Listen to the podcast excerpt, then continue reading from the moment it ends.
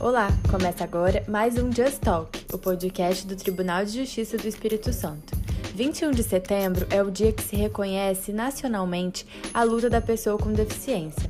Essa data tem como objetivo conscientizar as pessoas e instituições sobre a importância da inclusão.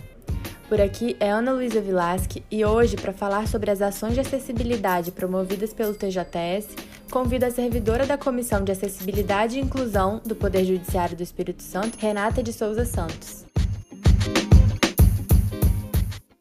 Seja bem-vinda. Obrigada pelo convite. Renata, conta pra gente qual é a importância dessa data. Essa data é uma data muito importante. O Dia Nacional de Luta da Pessoa com Deficiência é uma oportunidade de dar visibilidade as pessoas com deficiência, seus direitos e a sua luta por uma sociedade mais inclusiva e anticapacitista. A gente precisa entender um pouco da história para entender o quanto também a gente ainda precisa avançar que a gente também já avançou. As pessoas com deficiência têm uma história de exclusão social em razão das características que seus corpos apresentam, sejam visíveis ou não. Quando olhamos para trás, a gente vê que na antiguidade, pessoas com deficiência eram excluídas da sociedade para qualquer atividade por serem consideradas sem utilidade, incapazes de trabalhar. Dependendo da cultura, essas pessoas eram literalmente eliminadas ou internadas em instituições de caridade para abrigo, alimentação, medicação.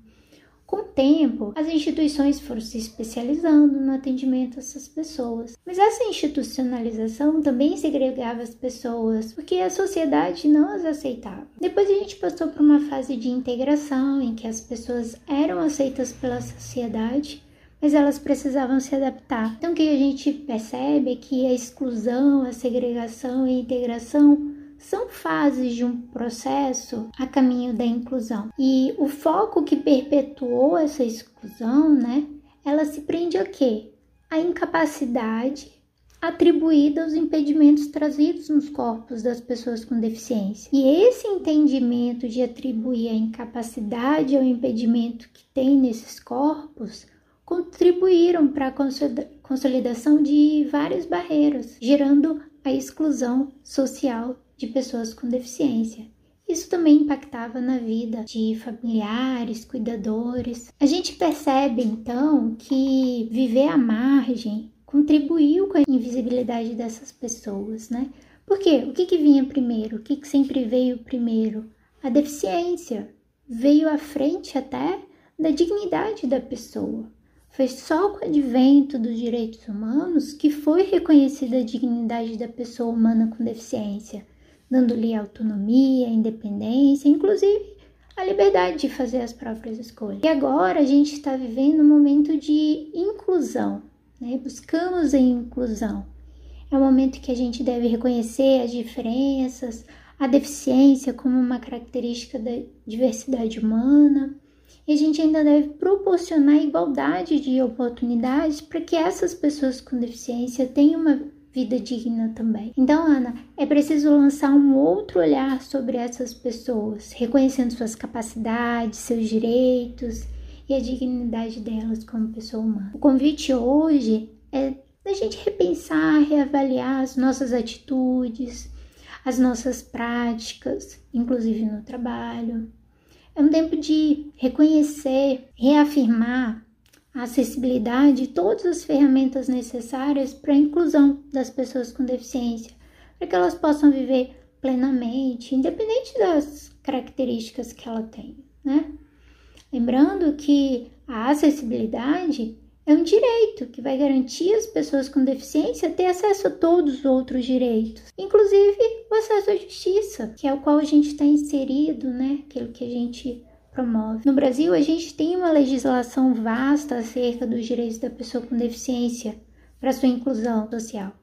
Mas a gente pouco avançou na implementação dessa legislação. E uma vez que avançamos nessas reflexões, né, como é que a gente está trazendo hoje, que a gente evita qualquer possibilidade de retrocesso aos direitos que já foram conquistados, que a gente vai poder avançar para uma sociedade mais justa e solidária. Qual é a função da Comissão Permanente de Acessibilidade e Inclusão do Poder Judiciário Capixaba? A Comissão Permanente de Acessibilidade e Inclusão foi instituída no âmbito do Poder Judiciário do Espírito Santo, seguindo inicialmente a Recomendação 27 do Conselho Nacional de Justiça, em 2010, e posteriormente a Resolução CNJ 230 de 2016. A comissão, então, à luz dessas normas e agora da Resolução 401 de 2021, tem a função de propor, orientar, acompanhar as ações para implementação da acessibilidade nos imóveis, nos procedimentos dos processos judiciais ou administrativos, nos atendimentos, nas comunicações, nos sistemas e no site, etc., a fim de eliminar quaisquer formas de discriminação e também para remover as barreiras de qualquer natureza que dificultam o acesso por pessoas com deficiência com autonomia e segurança tanto às nossas instalações quanto aos serviços que o tribunal oferece. Então, a atuação da comissão é mais estratégica, auxiliando as áreas e as pessoas no planejamento e na definição de ações que contribuam de fato para a inclusão das pessoas com deficiência, sejam elas pertencentes ao quadro funcional do tribunal ou aquelas que buscam, né, que acessam ao tribunal. Resumindo, então, eu considero que a função da comissão, no geral, é de conduzir o judiciário à prestação do seu serviço de forma mais acessível a todas as pessoas, é, pensando as estratégias necessárias para remover as barreiras existentes e eliminar a discriminação. E nesse processo né, de um judiciário mais acessível, quais foram os maiores avanços de inclusão e acessibilidade no TJS? Pessoalmente, pelo tempo que eu participo da comissão e pelos desafios já enfrentados, eu considero a instituição da política de acessibilidade do tribunal e a inclusão da acessibilidade na estratégia do TJ como um objetivo a ser alcançado como os maiores avanços para a promoção da acessibilidade e inclusão no Judiciário Estadual Capixaba. Essas duas medidas institucionalizam a acessibilidade de forma que todas as nossas ações devem ser norteadas pela acessibilidade para a inclusão de todas as pessoas. Então, se espera o que disso? Que todas as nossas práticas, desde o desenvolvimento de uma ideia, elaboração de projetos, tudo seja pensado para que os serviços sejam usufruídos por todas as pessoas sem precisar de futuras adaptações. Além disso, eu destaco algumas ações, como as capacitações, a capacitação acerca dos direitos das pessoas com deficiência que foi realizada com gestores da área administrativa, a capacitação técnica dos servidores da engenharia. Inclusive, tem uma grande ação sendo finalizada que é a vistoria de todos os nossos imóveis, a fim de identificar as condições de acesso que estão neles, né?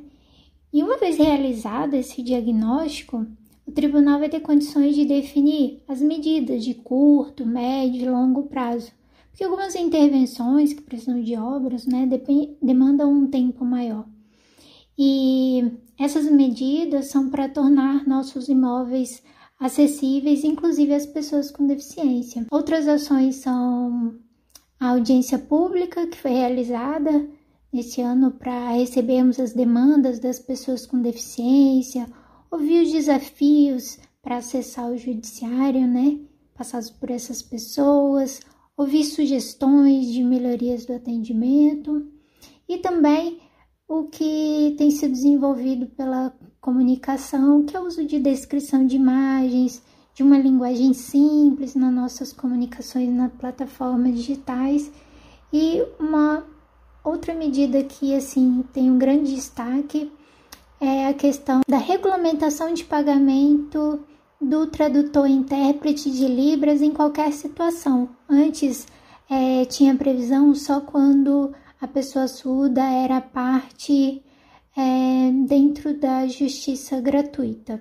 E agora não. Em qualquer situação que ela seja parte, o juiz pode nomear o intérprete de Libras. É importante ressaltar que todas essas ações de acessibilidade que eu falei agora e as outras que estão sendo desenvolvidas no tribunal são resultado dos esforços de várias pessoas vários setores, porque a acessibilidade ela acontece no coletivo, né? É o resultado de esforços de muitas mãos. Renata, e no que o judiciário ainda pode avançar em relação à inclusão das pessoas com deficiência? Ana Luísa, nós temos inúmeras possibilidades para avançar com a inclusão de pessoas com deficiência no judiciário. E todos nós podemos e devemos participar desse processo. Sim, todos nós. Antes, quando se falava em acessibilidade, as pessoas automaticamente pensavam em rampa e elevador. Mas acessibilidade é muito mais do que isso. Então, como cada um pode contribuir para que o judiciário avance no processo de inclusão? É fato que as áreas técnicas contribuem e devem contribuir ainda mais com a acessibilidade arquitetônica, colocando rampas, sinalização tátil visual, avisos sonoros, rotas acessíveis, banheiro adaptado, elevador. Podem contribuir também com acessibilidade tecnológica, disponibilizando sites e sistemas que são acessados por meio de leitor de tela, teclado, que tem uso de contraste, aumento da fonte. Podemos também contribuir com uma acessibilidade comunicacional com uso de linguagem simples, uma linguagem inclusiva, uso de libras, a transcrição dos áudios. E ainda podemos contribuir com a acessibilidade atitudinal. E eu considero que essa seja até a mais importante. Que para ter uma atitude acessível, né, pressupõe que reconhecemos que somos diferentes, que interagimos com o mundo e com o outro de formas diferentes, e diante dessa diversidade buscamos soluções respeitosas, acolhedoras, inclusivas e humanas. Falo isso porque culturalmente as pessoas têm dificuldade para lidar com pessoas com deficiência. Não é de se estranhar porque muitas das vezes essas pessoas não convivem com pessoas com deficiência, nunca conviveram nos diferentes momentos da vida ou em outros ambientes. E por que isso? Porque não havia acessibilidade nos lugares, nas comunicações, não se sabia falar em Libras. Então, nós precisamos capacitar cada vez mais as pessoas, né, principalmente no judiciário, que acolhe uma diversidade de pessoas, né, mulheres, crianças e etc. E nós precisamos conviver mais com as pessoas com deficiências, né? E precisamos saber nos comunicar, oferecer espaços acessíveis, oferecer as condições adequadas para que as pessoas com deficiência possam acessar o judiciário com igualdade de oportunidades. Então, a reflexão de hoje deve nos levar à ação, à construção de um judiciário mais acessível, com a contribuição de todos. Muito obrigada e olha, com certeza sua participação trouxe a reflexão de como é importante trabalharmos juntos para que todas as pessoas tenham seus direitos assegurados. E você que está de casa, fique à vontade para mandar sua sugestão de tema para os próximos episódios através do arroba TJS Oficial. Até mais!